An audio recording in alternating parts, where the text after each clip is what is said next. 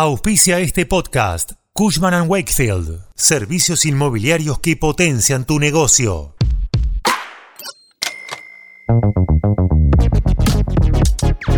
Pese al cambio de movilidad de haberes jubilatorios que presentó el gobierno en el proyecto de ley Omnibus, las jubilaciones volverán a perder poder adquisitivo este año. El recorte significará un ajuste fiscal de entre 0,8 y 0,9% del PBI, más del doble de lo previsto por el Ministerio de Economía, y sería el séptimo consecutivo de caída real en los haberes. Quédate que te contamos qué va a pasar con las jubilaciones.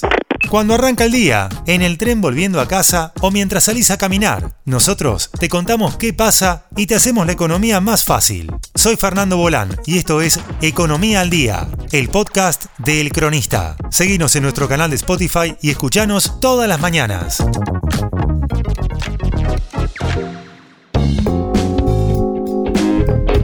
El ajuste a los jubilados será muy significativo y hoy te contamos por qué. Buena parte del recorte ocurrirá en el primer cuatrimestre, antes de que empiece la actualización mensual por inflación. Esto surge de diversas estimaciones privadas a las que accedió el cronista. Todas coinciden en que el recorte de gastos agresivo que plantearon el presidente Javier Milei y Luis Caputo no corre peligro con el cambio de fórmula. Todo lo contrario, el peso de las jubilaciones en el gasto público caerá mucho más de lo estimado. Complicado, ¿no? El nuevo esquema propone mantener la ley de movilidad vigente para el primer trimestre y actualizar las jubilaciones a partir de abril de manera mensual, según el último dato de inflación conocido, es decir, febrero.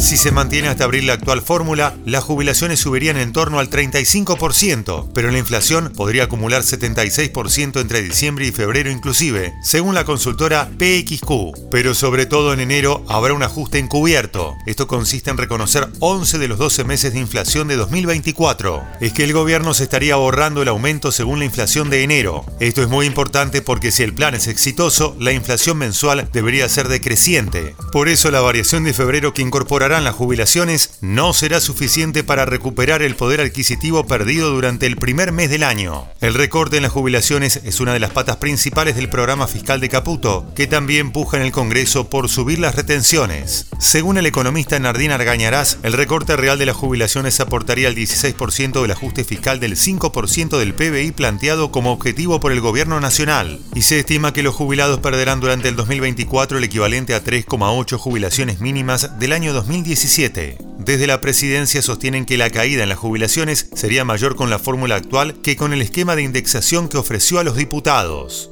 ¿Y vos, qué pensás de estos cambios?